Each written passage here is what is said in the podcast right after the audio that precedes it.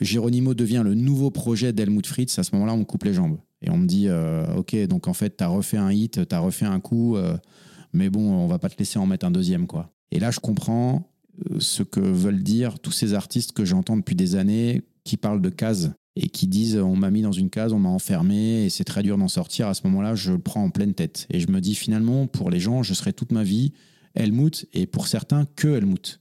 Et ça, c'est insupportable.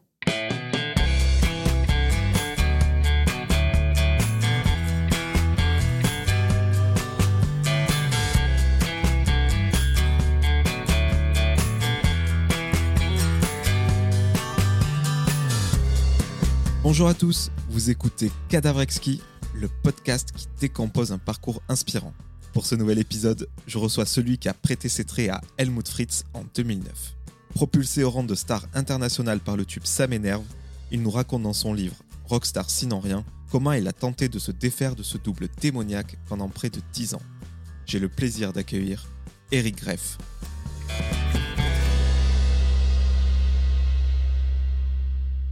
Salut Eric. Salut Comment vas-tu? Ben je vais bien. Je regarde ta machine qui s'est allumée là au moment où tu me dis salut Eric, ça a fait rec en rouge, tu sais. Genre, on est parti. C'est fou parce que euh, forcément, moi je te connais de- depuis des années. Avec ce livre, j'ai l'impression de te connaître encore mieux. J'ai l'impression qu'on est potes alors qu'on ne se connaît pas. Ouais, bah écoute, tant mieux, tant mieux. Ça veut dire que tu as lu de la vérité en ce qui me concerne. En tout cas, merci de participer à ce podcast Cadavrexki, podcast dans lequel je décompose des parcours inspirants. Et euh, ta place, elle faisait complètement sens dans ma programmation compte tenu de l'histoire complètement folle et euh, vraie que tu nous racontes dans ce livre, euh, Rockstar sinon rien. L'histoire vraie d'un commercial, donc toi qui rêves d'être une rockstar et pour qui le vœu sera exaucé. Ouais, ouais, en tout cas, à, à travers le, le- le truchement de ce personnage, ouais, parce que quand, quand je dis aux gens rockstar, ils me disent Attends, tu te prends pour qui, mec Euh, Rockstar, c'est Jim Morrison, c'est Bowie. euh, et je leur dis Non, mais c'est- c'est finalement toutes les émotions d'une rockstar, je les ai vécues à travers ce perso, quoi. En tout cas, sur scène, euh, dans les clubs et tout, c'était vraiment ça. C'était c'était l'hystérie. Donc ce livre, il sort aux éditions Anne Carrière qui nous accueille aujourd'hui et que je remercie. Dans ton livre, euh, dès la première page, tu dis Ne vous inquiétez pas, je vous épargnerai l'enfance, le traditionnel J'ai voulu faire de la musique, cette rengaine lue et relue qui me donne envie de renfermer un livre dès la première page et le jeter à la benne. Ouais, Et ben moi, j'ai justement envie de commencer par ça. d'accord. c'est pas pour euh, faire un pied de nez, c'est vraiment que je le fais à chaque fois. Ok. Juste pour montrer à mes auditeurs que peu importe d'où l'on vient, Ouais. avec du travail, euh, de l'abnégation, Mm. peut-être ce petit coup de pouce du destin, eh ben, on peut faire de grandes choses. Bien sûr, avec de l'envie surtout. Ouais. Donc tout simplement, où es-tu né et surtout, où est-ce que tu as grandi? Alors, je suis né en Moselle-Est, dans la belle ville de Forbach, euh, dans le 57. J'ai grandi euh, donc là-bas avec euh, toute ma famille, mes cousins, cousines. Je suis fils unique, mais j'ai plein de cousins, plein de cousines avec qui j'allais à l'école, avec qui je faisais du skate, etc. Et puis j'ai quitté la région après mon bac pour faire une école de commerce entre l'Angleterre et Reims. Et puis pour euh, rentrer assez rapidement dans une, dans une vie académique de boulot euh, de cadre. Voilà le, le- le très très gros résumé. euh, mais voilà, j'ai gr- j'ai grandi en Moselle et je suis parisien depuis un peu plus de 20 ans. Et ils faisaient quoi tes parents comme boulot? Et mes parents sont toujours en activité. En fait, ils ont, des, ils ont deux bureaux d'auto-école. Ils ont monté ça il y a, il y a une trentaine d'années. Mon père, d'abord, était ouvrier. Et il n'en pouvait plus à un moment donné de, des chantiers le matin, et de, de- de se lever à 4 heures et de, de faire sa gamelle. Donc il a décidé de, passer un diplôme de moniteur auto-école et ensuite il a monté sa propre affaire. Et c'est euh, en local euh, un petit business qui va bien et qui, qui les a fait vivre tranquillement euh, depuis toutes ces années.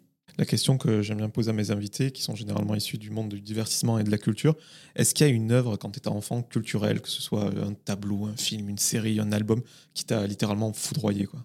Euh, alors, je vais te répondre comme ça du tac au tac. E.T., que je suis allé voir avec mon père au, cinéma, qui est certainement le premier film que je suis allé voir au cinéma, où c'est la première fois que je voyais mon, père avec euh, les, yeux larmoyants. Donc, ça a été un double traumatisme, parce qu'un papa, ça ne pleure pas, et qu'un extraterrestre dans le cœur d'un petit garçon, euh, c'est- foudroyant, comme tu dis. Donc, c'est le premier choc culturel, et le souvenir, du coup, pop culturel, pour moi, c'est celui-là. Tu avais quel caractère quand tu étais enfant Si je te pose la question, c'est que dans ton livre, on voit euh, ta façon euh, d'agir très instinctive, Ouais. presque animale. Est-ce que ça a toujours été le cas? Écoute, euh, ah, est-ce que, est que j'ai toujours été comme ça? Je ne sais pas. En tout cas, je pense que hum, j'étais un gamin sensible, je pense, euh, toujours à être assez éponge de tout, toujours en observation de mon environnement. Je ne sais pas si on peut parler d'instinct vraiment, parce que En fait, j'ai, je, l'ai découvert tard, mais j'ai toujours eu tendance à, beaucoup faire confiance et à mal cerner les gens. Donc finalement, à avoir des, des, creux dans mon instinct, tu vois. Et, mais en tout cas, j'ai, si je dois te donner un adjectif pour me définir, je dirais que j'étais un gamin curieux. Toujours curieux, en fait. Des autres et des choses. Tu nous as raconté euh, ton parcours scolaire euh, jusqu'à ce boulot euh, de Vite cadre- fait, hein, t'as vu. hein. Ouais. Bah, du coup, je vais respecter le livre à ce niveau-là, jusqu'à ce boulot de cadre commercial chez BMW, donc qui est le point de départ du bouquin. Mais moi, je voulais savoir quelle était la place de la musique à ce moment-là dans ta vie. Elle était en sommeil. Elle était en sommeil parce que sur le terrain de l'art, on va dire avec un, avec un grand A, mais en tout cas de la, de la réalisation artistique d'une personne, je- mes premières amours, c'était le théâtre. À l'âge de 8 ans, euh, j'ai pu faire partie d'une troupe en local, hein, bien sûr, euh, dans, ma, petite ville, où euh, je faisais des spectacles devant déjà 500, 1000 personnes. Et c'était déjà fou, complètement fou pour moi. Et c'est mes, premiers souvenirs de scène, c'est ceux-là. Et la musique est venue un peu après, vers l'âge de 12-13 ans, au collège, avec des, rêves de gosse en admiration folle devant des rockstars, en disant Venez les gars, on crée un groupe, on écrit des chansons et on gratouille ben voilà, à la fête de l'école. Euh, C'est vraiment, c'est né comme ça en fait. Donc, tu as eu ce groupe où tes parents te déposaient avec l'ampli euh, pour aller jouer dans ce. Exactement, exactement. Avec les voisins qui gueulent pour la batterie, avec le fait de devoir changer d'endroit, finalement répéter dans des caves parce que c'est le seul endroit où tu fais pas de bruit, mais ça pue et il fait froid et c'est humide et c'est dégueulasse. Mais t'en mais t'en peux plus parce que tu te dis que t'es en train de créer un répertoire incroyable alors que juste tu fais des trucs super moyens, mais c'est pas grave. Et toi, tu faisais quoi comme instrument? Moi, je chantais. Moi, je chantais, ouais. Je chantais, mais j'étais, j'avais mon propre micro, mon petit chour déjà, tu vois. Ouais, je venais, euh, c'était très précieux dans sa petite boîte. euh, À la Elvis. Exactement. Chacun avait son petit matos et les, les premières amours musicales sont nées à ce moment-là. Ouais. Et, et donc après, pour répondre à ta question, euh, à partir du moment où, j'ai, où je suis rentré dans ma vie active, j'ai, j'ai mis ces rêves-là en, ouais, de côté parce que j'ai été un peu galvanisé par le fait d'être indépendant euh, financièrement, de commencer à m'installer avec ma copine, de commencer à mm, vivre ma vie de jeune adulte, quoi, tu vois. Et puis Paris, euh, quand tu es, quand de province, Paris, au début, c'est extraordinaire quand tu peux commencer à te payer tes restos, te- tes, théâtres, etc. Et mm, ça n'a pas duré longtemps avant que, avant que l'envie euh, artistique me rattrape. Et tu fais allusion à beaucoup de groupes de rock anglais et américains dans le livre, Coldplay, euh, Axel Roll qui est le chanteur des, des Guns, Radiohead je crois. Mm. Euh, c'est tous ces groupes qui t'animaient et qui t'inspiraient pour ton projet. Donc Elliot, et Ouais. Elliot qui est le petit garçon dans E.T. Ah ouais, exactement. Putain, et tu sais que. Alors, je, je vais, je vais pas te mentir, mais je crois que tu viens de me le sortir comme une grosse gifle. Parce que, parce que pour moi, Elliot, ça a toujours été Peter et Elliot, le dessin animé. Sauf qu'effectivement, Elliot, c'est le petit garçon dans E.T. dont je viens de te parler comme premier souvenir et que c'est le premier pseudo. Non, mais tu viens de faire, tu viens de faire une passerelle que, je, que moi-même, j'avais pas faite. Et j'en ai un peu honte d'ailleurs parce qu'elle est tellement évidente. Mais euh, rien que pour ça, je pense que cette journée est gagnée, quoi. C'est ouf. Merde alors Non, Je me connais aussi mal que ça C'est incroyable. Non, non, mais t'as raison. Elliot, c'est le petit garçon. Et euh, donc tu l'as dit, euh, cet aspect musical, il était en, en sommeil pendant tes, tes années d'activité. Ouais. Et encore une fois, voilà, c'est le point de départ du livre, euh, sur un coup de tête, euh, comme un pari, blasé de tout ton environnement professionnel. voilà, tu plaques tout et tu veux tenter là-dedans. quoi. Je plaque tout, je suis malheureux, j'en peux plus en fait. Et je me dis, on, a, on a un passage sur Terre qui nous est juste un peu loué, quoi. Donc il faut juste euh, aller vers, euh, vers, ce qui, vers ce qui brûle le plus fort à l'intérieur de nous. En tout cas, moi, je, je pense que j'ai le droit de me faire cette réflexion. Et effectivement, je, je pars, je quitte mon taf du jour au lendemain en me disant, bah, je vais faire de la musique et puis ça a marché, quoi. Alors que je connais personne et que, et qu'encore une fois, c'est en sommeil depuis longtemps, que les- mes connexions dans la musique, elles étaient en province et qu'à Paname, j'ai voilà, j'ai zéro, zéro contact. Donc à ce moment-là, je suis fou, je suis naïf, et, mais j'y vais. Insouciant. Ouais, insouciant. Et euh, forcément, euh, avant que ça marche, tu as galéré, tu as fait des petits boulots pour payer ton, ton loyer, à Paris Ouais. qui plus est. Ouais. Et parmi euh, ceux que tu as fait, tu as, bossé dans une boîte d'intérim pour euh, être ouvreur. euh, Enfin bref, tu as fait plein de, de petites missions. Ouais. Et livreur de menhir au parc Astérix. C'est dingue, hein C'est dingue, hein C'est incroyable Ouais, job. ouais, c'est mon, c'est mon, mon pote Momo d'ailleurs qui est le qui est le compositeur de Ça m'énerve qui me branche là-dessus euh, un jour où je lui dis putain je suis en galère Mo euh, qu'est-ce qu'on peut faire euh, t'as pas un plan à me proposer il me dit si si il me dit la semaine prochaine on me propose une mission pour aller livrer les menhirs euh, au parc Astérix faut aller à Bagnolet les chercher dans un atelier qui fabrique le décor de cinéma et on met ça dans une camionnette et on va livrer ça au parc et on a commencé euh, à faire cette mission là Et c'était complètement. Enfin, c'était dingue parce qu'on avait des combinaisons pour nous protéger de la paraffine des, qui étaient sur les- l'espèce de carton résine des menhirs pour pas les abîmer. Et on s'est fait contrôler par les flics sur l'autoroute, dans la camionnette, où les mecs nous ont dit Vous avez quoi comme chargement? On leur dit des menhirs et ils ont cru qu'on était drogués, quoi. et on avait vraiment des menhirs dans la camionnette. C'était Breaking Bad, les deux. C'est exactement ça. ils auraient pu se demander s'il n'y avait, pas des- y avait pas des cadavres aussi, euh, tu sais, à la Dexter, dans le menhir. Mais ils sont pas allés jusqu'à casser les menhirs, mais quand on a ouvert le- le- les portes de la camionnette, ils ont bien ri, quoi. Ce qu'ils ne croyaient pas. On le voit tout au long des 200 pages du bouquin. euh, ta vie, elle est vraiment faite de up and down, mais genre extrême. euh, Comme si quelqu'un euh, prenait 40 kilos et perdait 40 kilos ensuite. Je l'ai fait, ça d'ailleurs. Enfin, pas 40, mais 20. J'ai un peu cette, euh, ce, ce côté Jonah Hill, tu sais, euh, où le mec, des fois, tu le reconnais pas du tout. Et, mais parce que, ouais, c'est exactement ça. C'est les montagnes russes à tous les niveaux, ouais. Et même à ce stade de ta vie, au balbutiement de ta carrière, tu Mm. arrives à décrocher un, un concert au, au Sentier des Halles qui te galvanise, où tu te sens invincible, et tu l'expliques très bien dans le livre.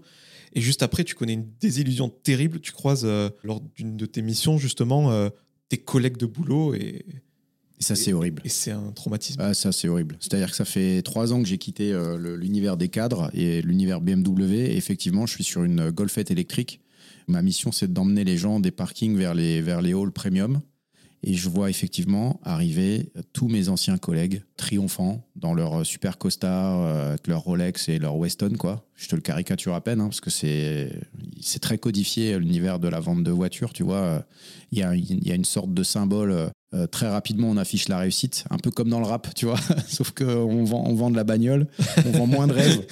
Mais, euh, mais c'est assez dingue et je les vois arriver. À ce moment-là, j'ai j'ai- j'ai juste envie de crever, quoi. Je me dis, euh, là, tu reçois un message ésotérique de, de ton échec total. Et ce soir-là, je me dis, pff, ma vie sert à rien, quoi. Parce que tu as eu droit à des petits commentaires, euh, alors la rockstar, Bien euh, sûr, parce que bien quand tu es parti de la boîte, tu avais dit que tu voulais vivre de la musique. J'avais fait mieux que ça. J'avais fait carrément un, j'avais fait un mail à toute la boîte. C'était très con et très, peut-être très égotique, très orgueilleux. Enfin, je sais pas. Mais en tout cas, j'avais fait un truc parce que j'avais, j'avais besoin de matérialiser mon départ avec un truc qui me donne euh, euh, vraiment de la force, tu sais.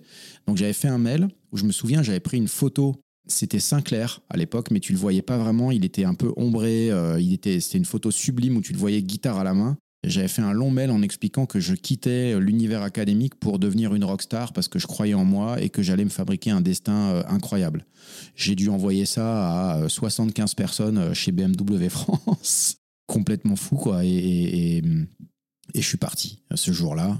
Et là, je les vois revenir et je suis personne. J'ai un kawaii euh, rouge, tu vois, genre, euh, genre, euh, je, t'as l'impression que je suis sur un, enfin, sur un bateau, quoi. Sauf que je suis pas sur un bateau, je suis sur, euh, euh, sur un- une golfette électrique. Quand je dis sur un bateau, c'est-à-dire loin de tout. Tu vois ce que je veux dire? Loin, complètement désocialisé par rapport à eux. Enfin, très très loin. Et ouais, j'ai des remarques violentes. Genre, ah, bah, c'est notre rockstar national. Bah alors, putain, t'es tombé bien bas. avec plus ou moins de tact aussi, tu vois. Le- ah, c'est comme ça que tu payes les factures. Enfin, c'est très dur. Ça, c'est très dur. Bah, très dur à tel point que tu le dis, tu as envisagé le pire. Et ce qui t'a retenu de passer à l'acte, c'est ce fameux concert au Sentier des Halles où tu as vu que tu pouvais faire quelque chose. Tu, tu sentais Ouais. le potentiel. Ouais, j'ai eu le, le souvenir. Le, bah, vraiment, le soir-là, ouais, tu as, des, t'as des, des, des pensées vraiment suicidaires. Euh, moi, je les ai eues. Et je, parce que je me suis dit, comment tu te relèves d'une honte pareille, finalement? D'une part, tu constates ton échec. Au bout de trois ans, tu n'as rien fait. Tu as, breaké euh, que dalle. Euh, T'existes pas dans, dans cet univers que tu, dont tu rêvais. T'existes plus dans celui que tu as quitté. Et puis, de toute façon, euh, tu n'y retourneras pas parce que c'était vital pour toi de partir. Donc, ça n'a pas de sens, même si tu as échoué, de, de raccrocher les wagons.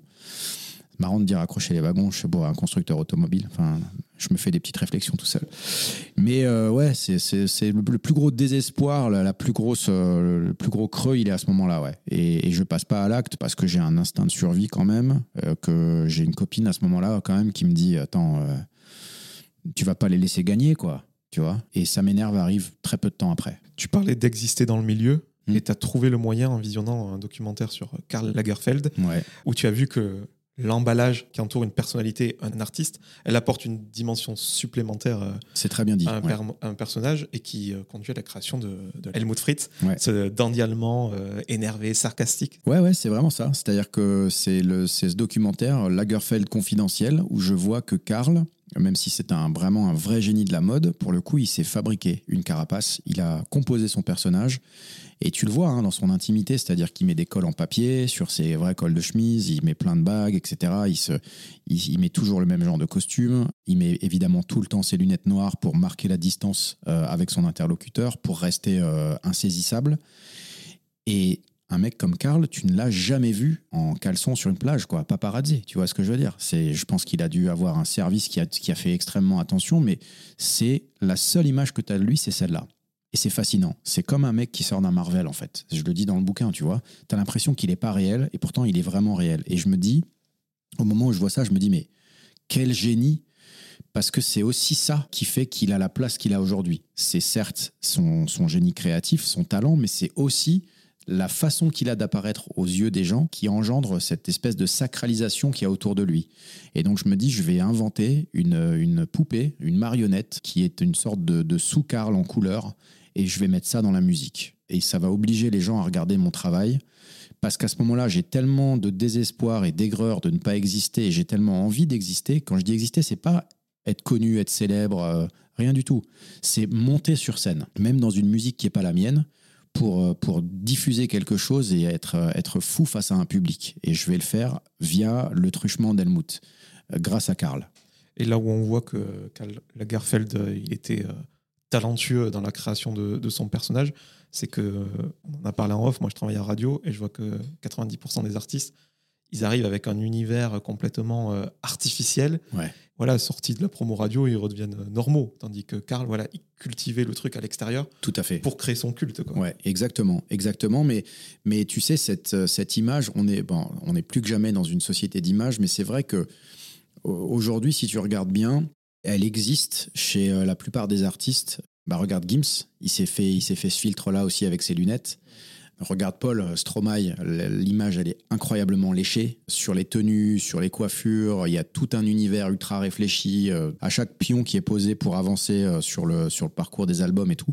Donc c'est vrai que ça compte beaucoup et c'est ce qui fait aussi que tu arrives à te détacher. Euh, parce que aujourd'hui, juste un répertoire et juste de la, de la belle musique ne suffit plus à capter l'attention, je crois. Et quand je parle d'emballage, toi, c'était l'emballage, le paquet cadeau, le bol duc, l'étiquette euh, et le petit sachet pour le transporter. C'est ça. Parce qu'il y avait euh, l'aspect physique, les lunettes. Et les confettis. Euh, et les confettis, ouais. Il y avait l'accent et même une biographie, pour la faire courte. Mm. Tu disais que tu étais.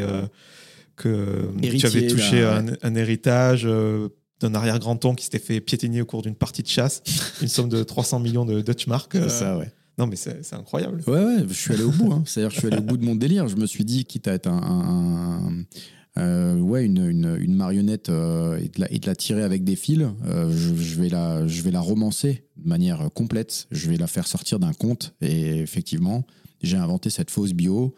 Et c'est drôle, drôle parce que sur les toutes premières interviews que j'ai pu faire, bon, même si on, avait très vite flairé la supercherie, quand même, les gens avaient envie de rester dans cette tendresse-là. Et quand en off, on discutait de manière très normale et qu'ils voyaient euh, que j'avais complètement fabriqué ce truc-là, ils étaient déçus. Ils disaient merde, en fait, t'as même pas d'accent, en fait, c'est, euh, con parce que bon, ok, euh, les 300 millions de Dutchmark et tout, mais on pensait quand même qu'il y avait un vrai truc, etc. Et non, non, c'est complètement, complètement fabriqué, les gars. Et après, l'histoire avec Karl, etc., ça, ça, ça faisait sens. Mais c'est vrai que souvent, il y avait ce côté déceptif lorsqu'on me rencontrait pour la première fois. je parle vraiment, là, on est en 2009. Aujourd'hui, c'est passé, puis tout le monde le sait, mais on, on s'en fout. Mais, mais à l'époque, c'était ça. C'était Ah putain, en fait, là, il n'y a pas d'accent, merde. moi, je t'avoue que j'ai regardé les premières interviews là, pour préparer euh, cet entretien. Ouais. Moi, je suis choqué que les gens aient pris ça en premier degré. Ils te demandent alors comme moi ça. Aussi. Ah ouais, moi aussi, mais vraiment, je suis très choqué. Mais je peux, je peux t'assurer que ça a été très, très, très souvent le cas. Hein. Et à chaque fois, je me disais, mais il y a une grande crédulité quand même. Et euh, ouais, c'était très souvent le cas. Nouveau point commun entre nous, euh, on a eu ce petit groupe euh, du coup au lycée où on transportait nos amplis. Ça, ça, yes. Je parle beaucoup de ça parce que on fait les rockstars dans nos garages. C'est nos parents qui nous accompagnent. Bah oui, tu vois, oui parce qu'on n'a pas le permis, on n'a pas de bagnole. Ouais. Et le deuxième point commun, c'est que comme beaucoup de notre génération, je crois, à peu près le même âge à quelques années près, c'est MySpace. Exactement. Et dans l'énergie de la création du personnage, voilà, tu crées une maquette de ça m'énerve. Ouais tu la postes sur MySpace. Ouais. Et toi, euh, au calme, comme on fait maintenant avec Instagram, tu l'envoies à David Guetta, Bob Sinclair. Euh, et surtout Laurent Conrad, Exact. qui lui te répondra. Ouais, ouais, ouais. Qui est le premier à répondre et qui est euh, la personne qui va remixer le son, puisqu'à la base, ma maquette, elle est pas du tout efficace. Moi, j'y connais rien à l'électro et mon pote Momo non plus, tu vois. Donc, effectivement, le son a- prend une autre dimension. En fait, c'est toute la magie d'Internet parce que finalement, tu te rends compte qu'avec des rencontres digitales comme ça, euh, tu transposes après de la création dans la vraie vie et que euh, bah, ça, fait des parcours aussi, tu vois. Et puis très vite, ça signe chez Sony et très vite, ma vie change parce que euh, j'étais. Mais même, c'est ça qui est, fou. Et c'est ce que je raconte dans le livre, c'est que même au moment où je signe, je suis encore en train de bosser à 8 euros de l'heure parce que au départ, avant que tu vendes du disque, euh, c'est pas très rémunérateur, tu vois. Le premier qui va me, qui va me sortir de là, ça va être mon tourneur, par contre. Et euh, sur, sur le son, euh, on sent que voilà, tu as cette marionnette et tu relates des choses de manière euh, sarcastique. Voilà, c'est pas non plus politique, mais tu arrives à faire euh, grincer euh, des dents euh, certaines personnes par ce que tu dis, tout en faisant danser et que les gens kiffent. Quoi, Ouais, parce que ça devient, ça devient la carte d'identité d'Helmut en fait. C'est-à-dire que le, le fait de, au départ, dans Ça m'énerve, de railler un peu toute la hype, euh, je trouve que ça lui va tellement bien que euh, finalement, je vais aller, euh, je, je vais garder cette, cette posture dans tous les autres textes. Je vais me servir du coup de, de- de- du côté acerbe de l'observation de certaines situations pour en faire euh, ouais, un terrain de jeu second degré euh, chez Helmut. Le, premier qui me vient en tête, parce qu'on en a beaucoup parlé, parce que parce que c'est une réalité euh, à Paris, c'est tous les vendeurs, pas, pas tous les vendeurs, mais certains vendeurs dans les boutiques de luxe qui ont un comportement insupportable quand tu, quand tu rentres et qui te toisent de la tête aux pieds. Pour certains, c'est peut-être une formation qui va avec la maison qui défendent, mais en tout cas, tu as, du mal, tu te sens mal à l'aise. Et donc, le morceau s'appelle Tu l'as pas créé, tu le vends. Euh, parce qu'à cette époque-là, il y a certains vendeurs à qui j'avais bien envie de dire cette phrase, tu vois, euh, en disant euh, calme-toi un peu, redescends, euh, voilà, tu l'as pas créé, tu le vends, quoi. Donc ouais, ouais, ça a été ça, ouais. Et du coup, il y a eu tout un album, même, mais qui a été cannibalisé par par ça m'énerve à l'époque parce que le titre était trop gros et que et que derrière, pour les gens, mine de rien, aujourd'hui. ça, moi, j'ai mis du temps à le comprendre dans mon, dans mon parcours. Ça reste un gros one-shot d'été 2009, quoi. Ça reste un délire entre potes. Et tout ce que moi j'ai pu vivre après euh, avec le personnage ou en dehors du personnage, c'est ce que les gens vont découvrir maintenant dans le livre. Justement, dans le livre, moi, ce que j'invite à découvrir vraiment et que j'aborderai pas pendant cet entretien, c'est les coulisses d'une maison de disques. Ouais, Comment est décidé, construit, défendu un projet. ça c'est incroyable. J'ai trouvé ça super intéressant, surtout au début de la carrière, quand tous les voyants sont au vert, qu'on bloque des rues pour que tu tournes ton clip. euh, Mais ça c'est incroyable. Ouais, ça c'est complètement fou. C'est-à-dire que finalement, tu passes de, de personne à euh, quelqu'un d'important qui est à qui on donne un- une sorte de pouvoir, qui est euh, bah, tout ce pouvoir-là, finalement, de fédérer des gens autour de lui, de faire travailler une équipe, de construire des images. Euh, T'entends parler de chiffres euh, qui sont hallucinants parce qu'à ce moment-là, bah voilà, je, je pas faire mon pleureur, quoi, mais je le redis, tu vois, tu bosses pour 8 balles et puis on te dit, on va faire un clip qui en coûte 50 000, donc tu te dis quoi? Vous allez, vous allez mettre ce, budget-là sur ma tête, enfin, faut pas que je sois mauvais, quoi, faut vraiment que je donne tout et faut que, parce que ça fait travailler des gens et qu'il y a une grosse, euh, il y a- un gros enjeu, tu vois. Donc c'est pas que l'accession au, rêve et à la matérialisation d'un début de carrière, c'est juste, euh, au départ, tu dis, ok, ça coûte cher, donc il ben, faut que je fasse un peu attention, quoi. Et ouais, ouais, ouais, tout change. Tout change à ce moment-là.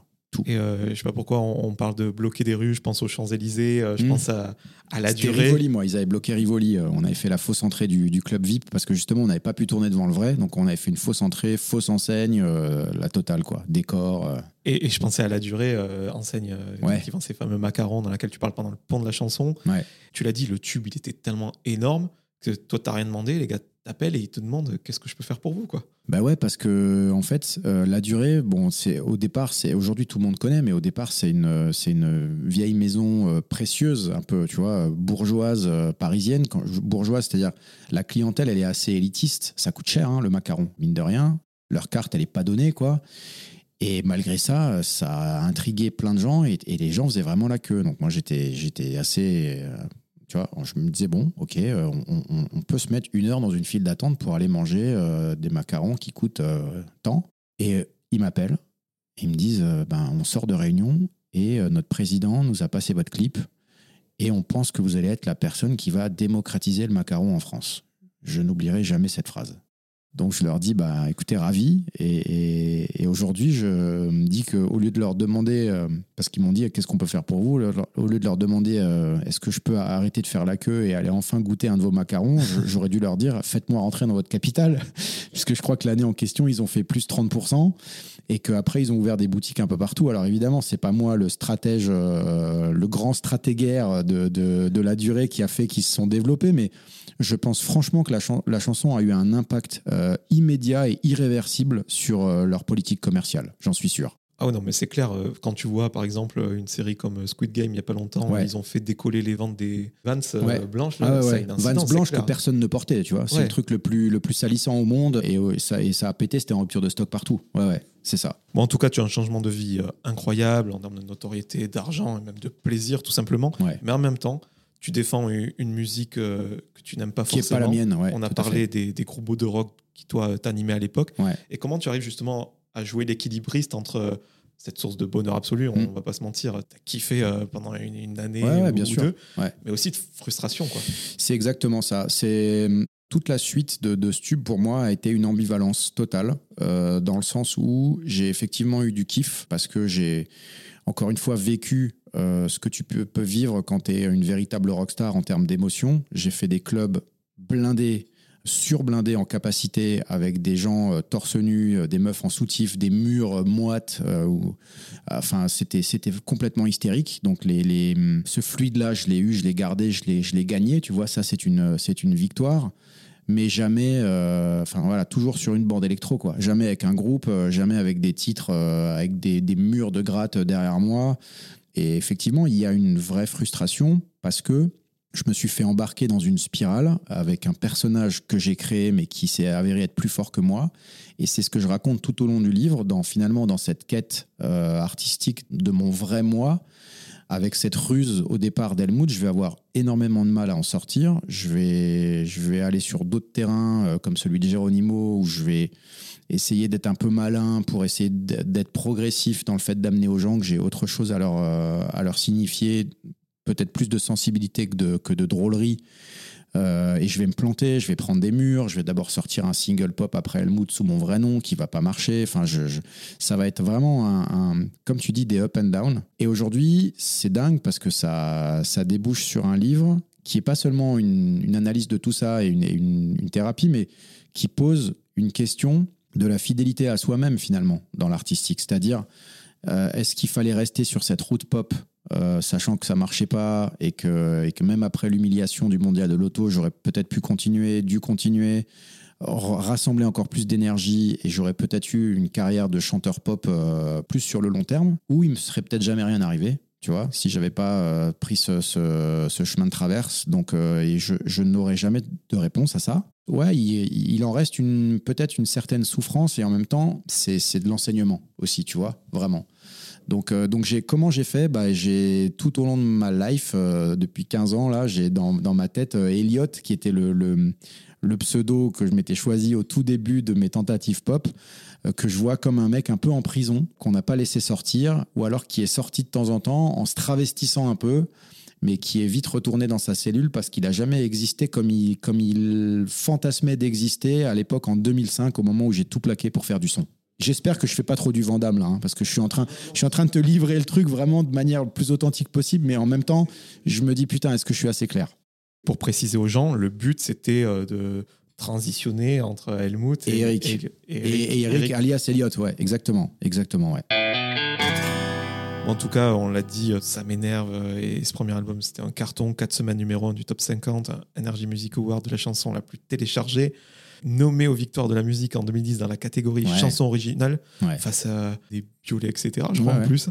Mais toi, ce qui te plaît le plus, et je le dis vraiment avec assurance quand ça transpire à travers, ton bouquin, c'est vraiment la sensation euh, d'hystériser les foules, la scène. Ouais, c'est la seule chose qui me. Je pense que c'est vraiment pour ça que je suis allé vers ce métier. C'est parce que je, je savais que j'avais quelque chose à donner euh, sur scène, en, écho peut-être à mes toutes premières scènes de théâtre euh, enfant, tu vois, qui avait déjà provoqué un déclic et qui m'avait déjà donné un frisson éternel finalement, que je voulais absolument retrouver. Je pense qu'une fois que tu as vécu ça, une fois que tu es monté sur scène et que tu as eu un échange comme ça avec un public, euh, même si c'est à travers euh, Helmut, hein, euh, Et après, il y a eu, bon, effectivement, il y a eu Géronimo et d'autres choses, mais pour parler des moments forts d'Helmut, par exemple, de la fête de la musique devant les 150 000 personnes qui renvoient un, truc que tu as écrit un matin, personne n'est prêt pour ça, en fait. Personne n'est armé, n'est programmé pour ça. Personne n'a la santé mentale suffisante pour ça parce que ça te renverse. Et ça te renverse aussi bien positivement, parce que c'est comme un, c'est une sorte d'orgasme, tu vois, vraiment, que euh, ça, te, ça te fout par terre, quoi. Parce que tu dis, mais tu te rends compte de ce que tu viens de faire. Tu viens de monter sur une scène en face d'une foule et tu as été tout seul pour essayer de la, de la contenir, de lui donner quelque chose. Elle t'a renvoyé un truc qui va t'empêcher de dormir pendant trois semaines. Euh, mais personne n'est prêt pour ça. Et moi, j'ai voulu faire ça parce que ce sont des sensations extraordinaires et que je pense que je n'aurais jamais les couilles de sauter en parachute parce que je suis un peu cardiaque de naissance. Mais par contre, je pense que mon saut en parachute à moi, j'ai vécu plus fort en sensation euh, sans le saut dans le vide. C'était un autre saut dans le vide en fait. Et pour corroborer ce que, ce que tu viens de dire, il y a, y a, ces, ces, scènes qui, qui cartonnent. Le, le, morceau et l'album, il, il rapporte des, des millions, mmh. si je dis pas de bêtises, ouais, à, ouais, tu peux le dire, à la maison de disques. Et puis aussi, il y a cet aspect euh, phénomène. Il y a les victoires de la musique, Energy Music Award. Normalement, c'est un peu euh, antinomique. Il y a cette euh, une du Républicain Lorrain qui fait la fierté de tes parents, euh, qui titre Helmut Fritz multiplie la population de Langat par 12. La quatrième couve de Libé. Ouais, ça, c'est fou. Je rappelle, en un an, tu vis, fais vie des choses que certains artistes ne vivent pas. en une vie en une vie. C'est vrai. C'est vrai. dire en 10 ans, mais c'est ouais, vrai. C'est vrai. C'est presque un parcours inversé parce que finalement, tous ces, toutes ces, cette reconnaissance ou ces, ou ces, ces prix ou ces, ou, ces, ou ces papiers sacrés, tu les as au bout d'une carrière. Et moi, on me les donne tout de suite. Et on me dit, voilà, allez, on t'a tout, on t'a tout mis dans la gueule. Maintenant, débrouille-toi pour la suite. Donc, elle ne, elle ne peut qu'avoir, euh, enfin, non pas être fade à côté, mais, mais il ne peut qu'y avoir une redescente. Et ça, au début, tu l'anticipes pas parce que tu prends tout comme un immense cadeau. Tu disais tout à l'heure, le Bolduc, enfin, il y a tout, quoi, tu vois tu te dis juste, ça monte, ça monte, ça monte, et après tu penses pas que tu vas te casser la gueule, et tu te casses la gueule forcément, parce que c'est inévitable. C'est inévitable. Mais oui, tu, phénomène, parce qu'à un moment donné aussi, je crois que le personnage a, dépassé la musique et que j'étais un bon client télé. Donc on a, on a continué de faire exister le projet au-delà de la musique parce que ça amusait les gens de recevoir la marionnette. Et, et d'ailleurs, à, cette époque-là, euh, chose que je ne raconte pas dans le livre, on est beaucoup venu me proposer de faire de la télé. Hanouna montait euh, son émission et on s'est rencontrés. Il voulait que je sois chroniqueur. Coé aussi est venu me voir. À l'époque, il avait la méthode Coé, tu vois. Et il m'a dit euh, Mec, je veux qu'on monte une émission. Je veux que ça s'appelle Ça m'énerve, que tu rentres euh, en trublion dans les fêtes, dans les grosses soirées, que tu foutes le bordel, etc. Donc, ces gens m'avaient approché parce qu'ils avaient trouvé un intérêt dans le perso, en fait, dans le personnage. Et euh, j'étais très flatté, mais je leur avais dit non à l'époque à tous les deux parce que moi j'avais envie de faire de la musique et j'avais, je, pensais vraiment que j'allais réussir très vite à sortir du personnage pour aller vers ma musique de cœur. Et, ça n'a pas été le cas. En tout cas, merci pour cette confidence. Avec plaisir. Et vraiment, dans le livre, il y en a des tas. Je raconte même pas euh, la rencontre avec Kate Moss. Euh, ouais, raconte pas, laisse-les laisse et, découvrir. Et tout un tas d'autres choses. Et voilà, tu as dit, tu voulais faire de la musique. Il y a ces gros plateaux radio, il y a mm. ces clubs où tu jouais à guichet fermé. Enfin, c'était vraiment l'hystérie. Et tu le dis, le, travers là-dedans, c'est l'alcool. Tu jouais tard et mm. tu, te chargeais pour tenir. Je me chargeais, ouais. Moi, chez moi, l'alcool est un, est un démon qui existe depuis longtemps, qui est toujours là, que je gère plus ou moins bien parce que j'ai j'ai une famille, j'ai une petite fille et que j'entends pas être un déchet euh, quand je vais la chercher à l'école, quoi, clairement. Je vais faire très attention dans ce que je vais dire, parce que c'est très difficile dans notre époque d'aller sur des terrains aussi glissants. Et je ne recommande à personne de boire, hein, je vais être très clair là-dessus. Mais en tout cas, chez moi, ça a participé à la réussite de mes concerts dans Helmut. Je m'explique. En fait, je faisais des clubs, je montais sur scène à 2h30 du mat, face à un jeune public déjà aussi, lui, assez chargé. Et donc, je me, je me mettais le curseur au même niveau, c'est-à-dire que j'arrivais tout aussi chargé qu'eux, tout aussi euh, hystérique, et dans un état euh, qui faisait que toute la soirée devenait un monde parallèle finalement. Et euh, moi, je n'ai jamais pris de drogue, jamais. Je n'ai jamais touché à rien en drogue, sauf que l'alcool est une drogue aussi, et que c'est ma drogue à moi. Quand je dis à aucune autre drogue, c'est je parle de la bœuf, je parle de la coke, etc. Ça ne m'intéresse pas. Par contre, l'alcool, ouais, ça, ça malheureusement, parce que c'est peut-être que je le paierai dans quelques années, hein, peut-être que mon foie un jour va me, va me rappeler méchamment, j'espère pas, mais euh, ça, a été, euh, ça a été un vice et un moteur. Et, ça, a été ma, ça a été mon carburant à moi pour euh, vaincre les, miettes de timidité d'Eric qu'il y avait dans Helmut et pour, pour rendre Helmut encore plus fou que ce qu'il n'était euh, dans son costume de super-héros, quoi. Et ça, c'est pas pour te passer la pommade, mais on le comprend vraiment. Dans, dans le livre, je trouve que. Je suis très honnête là-dessus dans le livre, ouais. Mais parce que je trouve que c'est bête de, de. Il y a beaucoup de gens qui ont honte d'aller, euh, d'aller sur. Ce... Moi, je trouve qu'à partir du moment où tu racontes ton histoire, tu n'oublies rien.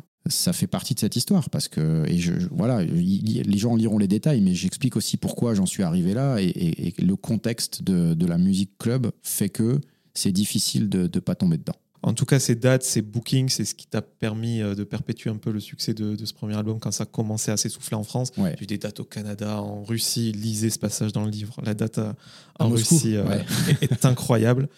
Bref, s'il y avait un vrai projet musical et, une identité, j'ai l'impression que c'était devenu presque une blague aux yeux du public, ce projet Helmut. Les gens ne voyaient plus la consistance du, projet. Bien sûr que non. Bien sûr que non. Ils ne la voyaient plus. Ils voyaient juste.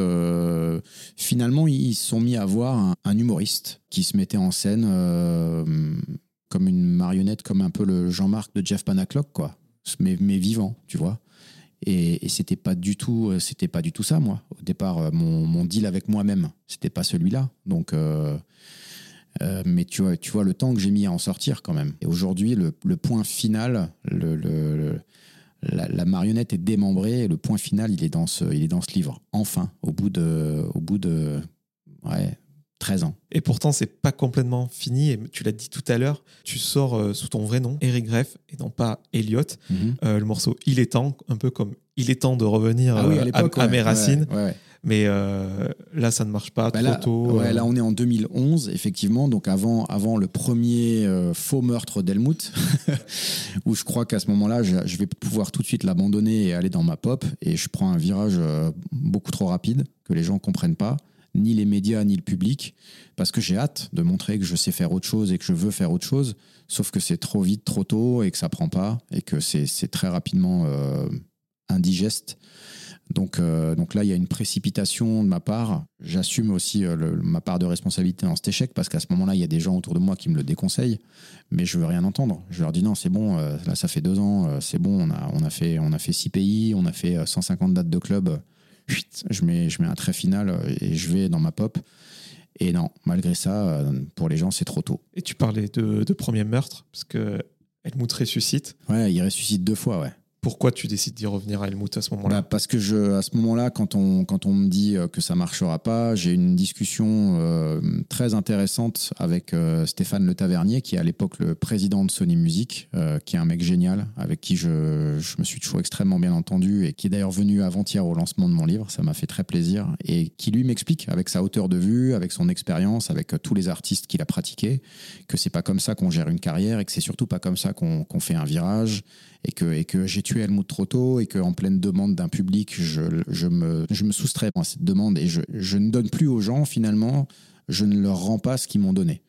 Donc il me dit, il faut que tu leur rendes ce, cet amour qu'ils t'ont donné, cette, euh, continue, enfin t'as pas tout dit dans le perso, euh, reviens et puis euh, fais-les encore marrer et, et installe-toi et, et explique-leur sur la, sur la longueur qui tu es et tu arriveras petit à petit à ta musique de cœur. Donc je le fais revenir en 2012 et en 2013 même avec un double album. Sauf que à ce moment-là, dans le cœur des gens, c'est déjà verrouillé et c'est plus accueilli. En plus, euh, avec cet album, tu essayes euh, d'effeuiller un petit peu le, fameux emballage pour euh, faire de la musique qui te ressemble peut-être un peu plus. Ouais. Il n'y a, y a plus l'accent. Helmut Fritz est contracté Helmut tout court. C'est ça, c'est-à-dire que je, je, me suis pris un tel mur avec Il est temps en 2011 que là, du coup, je me dis, bon, allez, on va, on va effeuiller, comme tu dis, c'est un beau terme, mais de manière, on va faire attention pour que ce soit pas aussi frontal pour les gens. Et, puis avec le discours aussi de Stéphane, tu vois, j'essaie de construire dans ma tête ce, parcours et, la façon dont je vais arriver à cette, euh, cette, cet autre angle, cette renaissance et ma, et ma vraie musique finalement.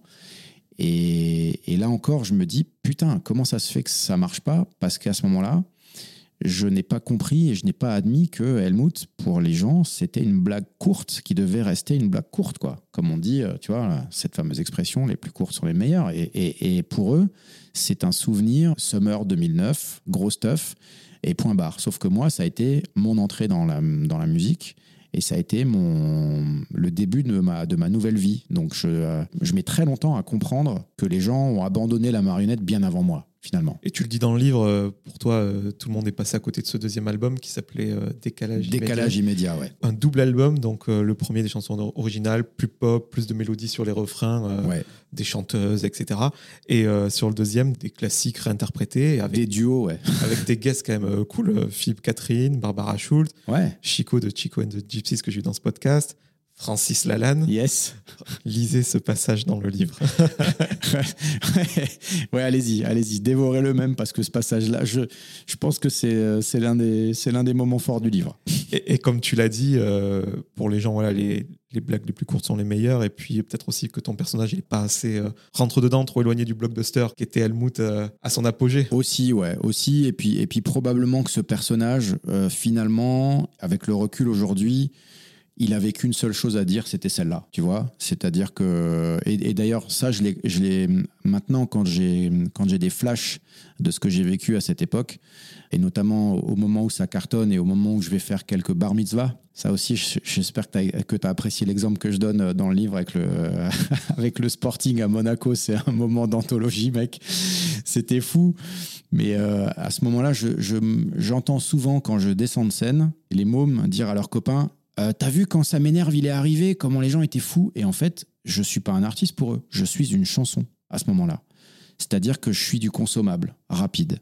Et ça, aujourd'hui, c'est, c'est, je me dis, tu aurais dû être plus vigilant au moment où tu entendais ça. Tu aurais dû tout de suite comprendre euh, finalement quelle place tu occupais. Voilà. Le recul, cet ami qui vous veut du bien. En tout cas, voilà, tu t'es battu quand même pour cet album. Tu as sorti plusieurs singles. Ouais. Celui que tu considères comme ton meilleur morceau qui s'appelle Plus là. Plus là, ouais. Je confirme la, la prod à la Daft Punk euh, est vraiment stylée. Merci. Et euh, Tainana, le morceau avec Catherine qui est vraiment cool en plus. Bon, bref, en, en tout cas, voilà, là c'est la deuxième mort. Euh, Exact. Ouais. Ouais, ouais, ouais. Et du coup, euh, voilà, après, il y a, y a Geronimo qui naît euh, d'une histoire beaucoup plus personnelle, que je raconte évidemment dans le livre et qui est pour moi trop émouvante pour l'évoquer au micro. Donc, ça, c'est. euh, les, gens, les, gens, les gens liront. Et de là arrive. euh, ce qui est pour moi un, nouvel élan à la, façon dont j'ai envie de défendre ma musique. Et euh, oui, il y a encore de l'artifice, mais c'est ma vraie voix. C'est très pop. Donc ça commence à prendre vraiment le chemin d'Eliott, tu vois, du, du premier fantasme de 2005, quoi. On y, on y va tout doucement. Et puis, euh, au bout d'un premier hit qui frappe vraiment fort en radio et, où on découvre que c'est moi, Geronimo devient le nouveau projet d'Helmut Fritz. À ce moment-là, on me coupe les jambes. Et on me dit, euh, OK, donc en fait, tu as refait un hit, tu as refait un coup, euh, mais bon, on va pas te laisser en mettre un deuxième, quoi. Je comprends ce que veulent dire tous ces artistes que j'entends depuis des années qui parlent de cases et qui disent on m'a mis dans une case, on m'a enfermé et c'est très dur d'en sortir. À ce moment-là, je le prends en pleine tête. Et je me dis finalement, pour les gens, je serai toute ma vie Helmut et pour certains, que Helmut. Et ça, c'est insupportable. En tout cas, Geronimo, c'était un nouvel avatar, certes, mais avec un concept sonore et esthétique euh, prononcé, des artifices, Ouais. mais qui n'étaient pas non plus des, des garde-fous euh, comme ceux qui- et d'Helmut. qui était surtout pas humoristique. C'est pas le même emballage. Et, puis- ça vient d'une euh, ça vient d'une quête aussi euh, personnelle, tu vois. Donc euh, c'est aussi pour ça à un moment donné que ça rencontre le public, je crois, et que ça marche. Sauf que sauf que ce sont les à ce moment-là les médias radio qui vont me dire ah bah non, écoute.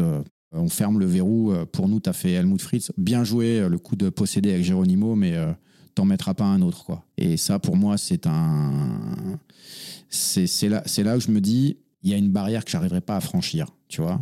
Je me dis là, si les, médias me donnent plus leur confiance, ça va être très difficile pour la suite. Et donc, je me mets, euh, je me mets en sommeil sur l'artistique et je pars dans le songwriting. Et je pars mettre mon talent au service d'autres gens. Pour finir avec Geronimo, ce qu'on peut pas t'enlever, c'est que tous tes avatars, ils ont vraiment de la, de la consistance, ils ont vraiment beaucoup de choses à raconter. Merci beaucoup. Et tu les as quand même incarnés. Tu racontes que tu avais les cheveux arc-en-ciel euh, Ouais, ouais, pendant ouais. quelques temps, parce que c'était inspiré de Geronimo, euh, chef des Natives. euh, Ouais, ouais, absolument. euh, aux, aux. États-Unis. Mm. Ce titre possédé, voilà, il a, il a très très bien marché euh, en radio. Et d'ailleurs, tu ne te montrais pas justement pour pas qu'on fasse le rapport avec Helmut. Absolument. Et sauf qu'à un moment, quelqu'un l'a découvert. et Ouais, c'est quand, voilà, quand ils l'ont découvert que voilà, ce, que, ce que je viens de te raconter a pris, a pris forme et que- et que- et qu'ils ont dit euh, on, s'arrête là. Donc euh, après, j'avais plus de. J'ai continué à, à faire quelques titres, à les sortir, mais sans, sans support médiatique et sans écho. C'est c'était trop. J'ai pas réussi à fédérer un public parce qu'il aurait fallu que le, le soutien se, se, se, décuple à ce moment-là. Et pourtant, euh, il a eu sa, sa, petite vie, ce titre, et il aurait pu aller encore plus loin. Moi, je l'aurais complètement vu sur euh, FIFA 2017, tu vois. Ah ouais, ouais, ouais, ouais. ouais ça aurait pu, ça aurait pu, c'est vrai. C'est vrai que la prod de Anton Wick, elle est très. Ouais, ouais c'est vrai, c'est vrai. Elle est footballistique. Ah, c'est clair. Bon, en tout cas, Geronimo, il était peut-être plus responsable, plus réalisateur euh, qu'Helmut, quelque Bien chose sûr. qui correspondait le plus. Ouais. Et, et, là, forcément, euh, tu as raconté l'issue euh, de la vie de ce personnage. Là, tu es au plus bas à ce moment-là Je suis au plus bas, non, parce que, parce que j'ai rescoré quelque part, tu vois. Donc, j'ai prouvé aux gens que, que je savais être là, que je savais revenir, que je savais remonter sur le terrain, quoi. Et c'est marrant, on dirait un sportif. Alors, je suis pas sportif du tout. non, je suis pas au plus bas. C'est juste que je me dis, bon, commence pas à t'apitoyer. Va là où tu penses que tu peux amener d'autres choses. Donc je me mets à écrire. Je me mets à écrire pour euh, d'autres artistes euh, et à faire des writing camps. Euh, je signe en édition pour une, avec une très belle maison, avec Warner Chappell, et je pars faire des séminaires d'écriture. Et à ce moment-là, au tout début, je me mets en tête que ça me plaît et que ça va être un, tremplin vers une nouvelle vie cool. sauf que non, en fait. Sauf que ça va être rapidement, enfin rapidement pas rapidement justement parce que je me laisse un peu glisser je me dis ça va venir, prends le temps, euh, ça va, ça va s'installer dans ta tête, ça va s'installer aussi dans tes mains, tu vas écrire de mieux en mieux, tu vas apprécier cet exercice. Et donc je le tire sur, euh, sur 3, presque 4 ans et, euh, et, je me rends compte que ça le fait pas quoi. et je me dis, il faut encore que j'existe artistiquement parce que, encore une fois, dans ces avatars et dans ce parcours très chaotique, avec juste des, des, des coups, j'ai pas, je me suis pas installé sur la durée. J'ai pas fait euh, ce que j'admire chez d'autres artistes comme Orelsan, Stromae ou autres, et, dont je me sens complètement capable de, de, de, faire un parcours similaire. Tu vois, je le dis sans aucun. Tant pis si certains pensent que c'est de l'orgueil mal placé. Je pense vraiment que j'en ai la capacité, sauf que j'ai un, j'ai un, moment donné dans ces montagnes russes là un parcours et des, et des rencontres et des alignements de planètes qui sont euh, bah, sur une autre constellation. Donc les choses, elles se font comme elles se font. Donc il y a quand même encore euh, de manière un peu en dessous une, ouais, une frustration et, et, et, un truc qui te pousse parce que la frustration ça te ça peut te ronger mais ça, ça peut aussi te pousser et sauf qu'à ce moment-là, je me dis putain, je vais faire quoi? J'ai pas de solution. Et la solution vient dans, dans quelque chose que j'aurais aimé euh, ne, ne, pas voir revenir, mais elle revient dans Helmut, tu vois, dans, dans une troisième et dernière naissance. Et là, qui, qui est un truc euh, généré en plus par ma femme, euh, qui sait à quel point j'ai eu du mal à m'en débarrasser, mais qui me dit pendant le Covid, putain, ranime la marionnette, les gens, ils ont besoin de, ils ont besoin de rigoler, ils ont besoin de s'amuser, Re, refais-leur un coup d'Helmut euh, merci, au revoir, quoi. Et t'as hésité Et j'ai hésité, mais je l'ai fait. Faut croire que je suis complètement fou, tu vois. On se remet dans le contexte. Euh, ouais. Premier confinement, tout le monde est chez soi. C'est ça. Les artistes multiplient les initiatives, que ce soit en streaming euh, ou même par la création de morceaux. Ouais. On va pas se mentir, c'est larmoyant, c'est ah, triste, c'est du pathos. C'est horrible. T'as envie de te... Ouais. Ah ouais, ouais, non, mais je les, je les, je les respecte tous. Hein. Je, moi, j'ai un immense respect pour Calogero, qui pour moi est un des plus grands chanteurs pop depuis, depuis plus de 20 ans. Sauf que la chanson qui, qui sort à ce moment-là, je l'écoute, j'ai envie de me pendre, quoi. Et je me dis, c'est pas comme ça que tu vas remercier le personnel hospitalier, tu vois. Donc, euh, bah ouais, ma femme, elle, elle, met une graine dans mon cerveau et je dors pas de la nuit et j'écris, euh, je fais une parodie de la parodie, quoi. Je transforme, ça m'énerve, en, réflexion euh, fritzienne sur la gestion catastrophique du Covid. Et, au réveil, ça, ça fait marrer euh, mon épouse qui me dit, vas-y, on, se tourne une vidéo vite fait à l'iPhone euh, et c'est catastrophique quand tu regardes le truc, vraiment. C'est ce que je dis dans le livre, c'est qu'on dirait un mec bourré qui a voulu parodier Helmut dans une fête d'anniversaire. quoi. C'est grotesque, tout est grotesque. Ma tenue, l'angle, c'est mal filmé. C'est, c'est, on voit que j'y crois qu'à moitié et le truc, il part. quoi. Il part sur Facebook, 2 millions de vues en deux jours. Boum, les maisons de disques qui m'appellent. Je ressors ce morceau. Finalement, le seul avantage, c'est de, donner une part des royalties aux hôpitaux. Ça, c'est cool. Mais moi, je ressors le truc parce que j'ai besoin de me raccrocher à un truc artistique et de réexister encore, tu vois. Problème égotique. Mais je voudrais surtout pas le faire dans Helmut et pourtant je le fais quand même, quoi. C'est, là où il y a des, choses dans ma, santé mentale qui m'échappent, tu vois. mais, je le fais et c'est un demi-succès. Et ensuite, c'est euh, allez, maintenant on arrête les conneries et on, plante le, le, le, le clou final sur le cercueil pour être sûr qu'il ne ressorte jamais, quoi. Et voilà. En tout cas, c'est une super idée de, de ta femme parce qu'on est à une époque où la nostalgie elle est de mise. Ouais. Les vinyles, le rétro gaming, l'argentique, euh, la coupe mulet pour certains. Ouais, et, et- ouais, ouais. et du coup, on a une, une tendresse La envers, bonne coupe mulet que j'avais à l'époque, tu t'en souviens? On avait une tendresse en- envers tous ces, comme quand on voit des Charlie et Lulu là revenir, ça, ça Alors, nous fait quelque chose, on s'y fi- intéresse. Figure-toi que, ouais, figure-toi que j'ai fait l'émission de Faustine Bollert et que juste après la diff, m'appelle le tourneur de Charlie et Lulu qui me dit Je fais une tournée Hit Machine, est-ce que vous voulez venir? Et je lui dis euh, Je suis extrêmement touché que vous ayez pensé à moi, mais je pense que vous n'avez pas du tout regardé l'émission avec le son. Puisque j'explique dans l'émission que c'est terminé, qu'il n'en est pas question. Donc euh, j'étais très flatté qu'il m'appelle, et, mais le coup de fil a duré une minute. Quoi. Parce que je lui ai dit euh, Mec, jamais. Voilà. C'est ça, parce Donc, que euh, la, la tentation, euh, elle est là. On te propose de refaire des chansons. Ouais, Il y en a quelques-unes qui sont sorties, mais c'est pour C'est s'amuser. c'est ce que je dis dans le, dans le livre, c'est que moi, la tournée euh, Âge tendre, où je vois tous les anciens euh, qui reviennent chanter leur hit d'il y a 30 ans, je peux pas. Et j'explique pourquoi je peux pas euh, dans le livre. Euh, c'est pas du mépris, c'est ça va bien au-delà de ça. Euh, Ma démarche n'est pas celle-là, et j'explique dans le livre pourquoi je ne ferai jamais ça et pourquoi on me verra jamais à 55 ans avec du bide chauve en train de chanter ça m'énerve euh, à- dans une dans une fête euh, à Montpellier quoi. Jamais. Ah putain, c'est horrible ce que je viens de raconter parce que j'ai eu l'image en face de moi et je me suis dit putain, non. il faut, il faut d'ailleurs, il faut que tes auditeurs regardent ce film Guy avec Alex Lutz. Ce film est incroyable. Je l'ai vu chez, chez Simon, chez Toxic Avenger, mon pote à Angoulême. Il m'a montré ce film et ce soir-là, mec, j'ai eu un blues. Quand j'ai vu ce film, je me suis dit putain, ouais, je, je crois que j'ai picolé jusqu'à 3 heures du mat après. En tout cas, ce livre, c'est la biographie euh, d'Eric Greff, Ouais, le géniteur de tous les avatars qu'on vient de citer. yes. Mais aussi, c'est ce que j'ai mis en story pour te remercier de m'avoir envoyé le bouquin. C'est l'épitaphe euh, d'Helmut Fritz. complètement. Euh, là, clairement, tu l'as dit, tu tues le personnage, tu mets le dernier clou sur le cercueil. Ouais. Et euh, pourquoi maintenant, à ce moment-là de, ta vie? Alors parce que déjà, euh, je pense que la, ce dernier retour, euh, même si c'était, ça partait d'une démarche entre guillemets un peu noble, hôpitaux, Covid, machin, ça a été quand même le frisson de trop. Et tu sais, à un moment donné, tu as, des frissons agréables et puis tu peux avoir des frissons de dégoût. C'est devenu le frisson de dégoût. Et j'ai cette phrase qui est, très rude et très impolie, et je m'en excuse par avance pour les gens qui nous écoutent, mais textuellement dans le livre, je dis c'est re- re- reprendre, remettre une dernière fois les gants, c'est comme avoir une grosse chiasse en public pour moi. Quand tu as une chiasse en public, tu as envie de te cacher après, tu vois. Donc euh, ça suffit maintenant, ça suffit.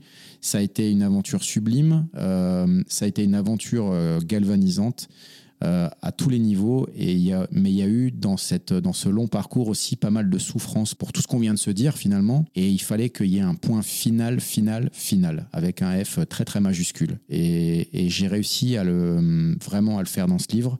Et ce livre me libère complètement pour la suite. Et ça fait un bien fou. Et euh, moi, ce que je trouve incroyable, on sait que le milieu de la musique est impitoyable. Je Ouais. pense que tu le décris assez bien dans le livre. C'est que toutes ces personnes qui ont jalonné ton parcours, Barbara Schultz, Toxic Avenger, Stéphane Tavernier, Ouais. ben, ils sont là. Ils sont moment. tous là. Je les ai vus tous en story euh, te féliciter. Ils sont tous ce- là, ils ont tous lu le livre. Ils sont euh, bon. Simon, il est un peu loin euh, géographiquement. Barbara, elle est venue au lancement. Stéphane est venu au lancement. euh, mes attachés de presse de l'époque sont venus. Il y a un truc encore, tu vois, fort de, de- de tout ce qui s'est passé. Il y a une connexion.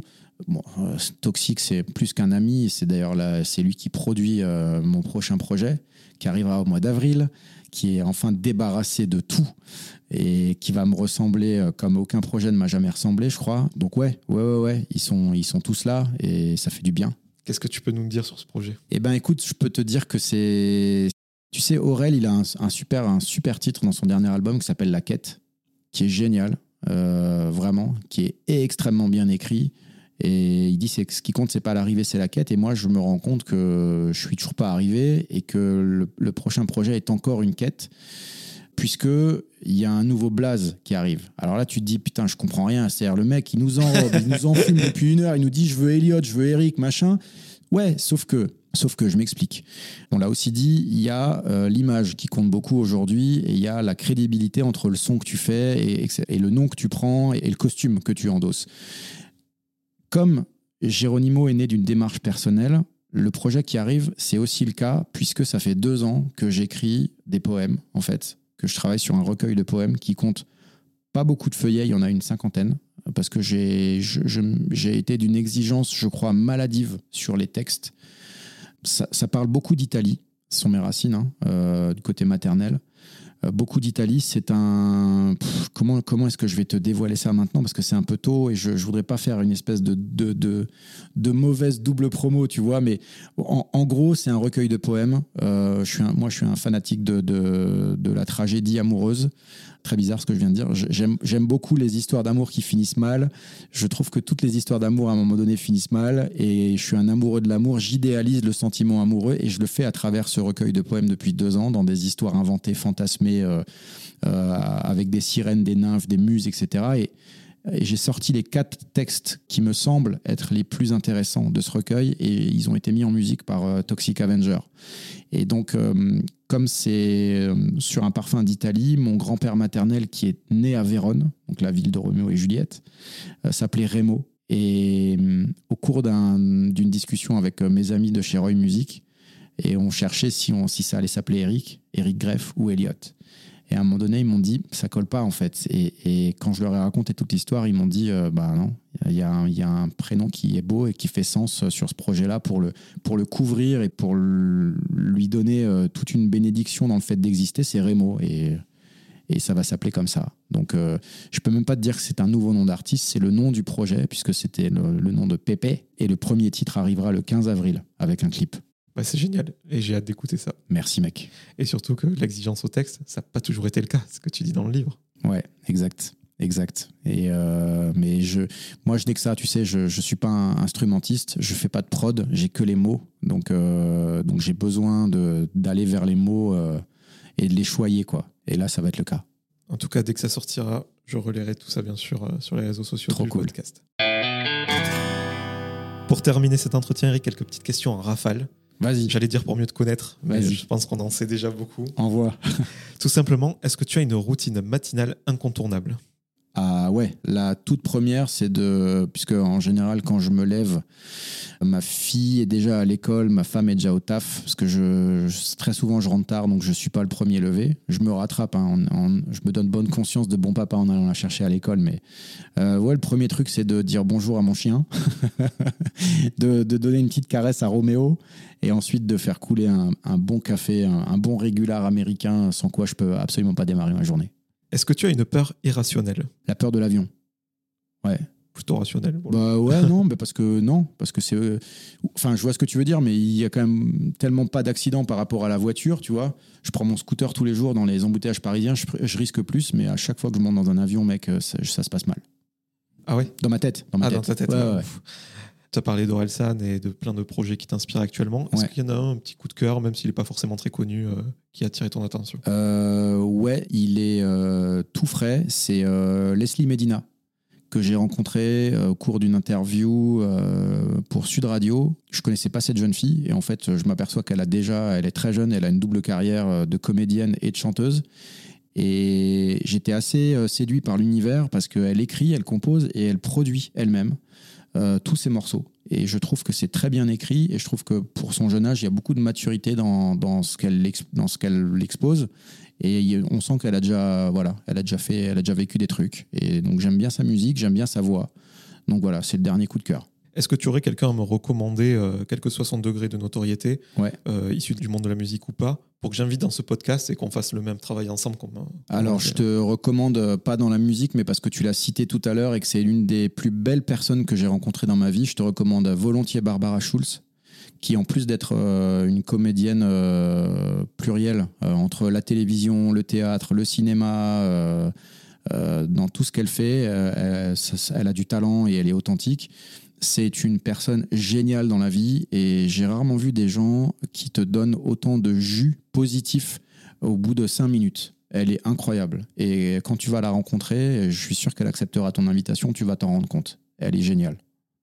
À qui aimerais-tu dire pardon?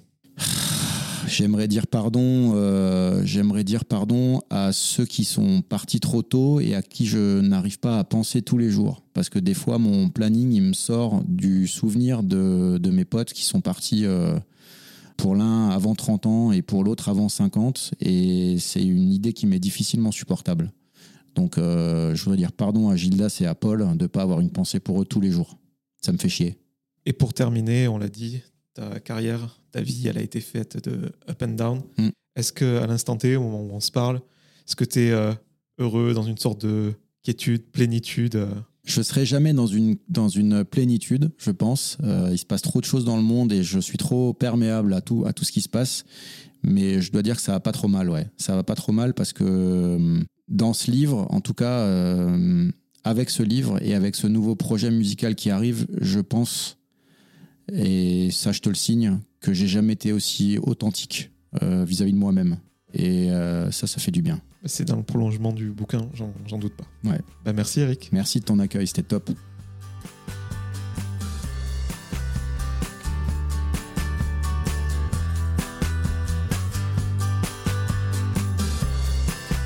Merci à toutes et à tous d'avoir écouté cet épisode avec Eric Greff. Si vous voulez soutenir le projet, vous pouvez mettre 5 étoiles sur Apple Podcast et Spotify et vous abonner à Cadavre Exquis sur toutes les plateformes de streaming. Je vous donne rendez-vous très bientôt en compagnie d'un nouvel invité.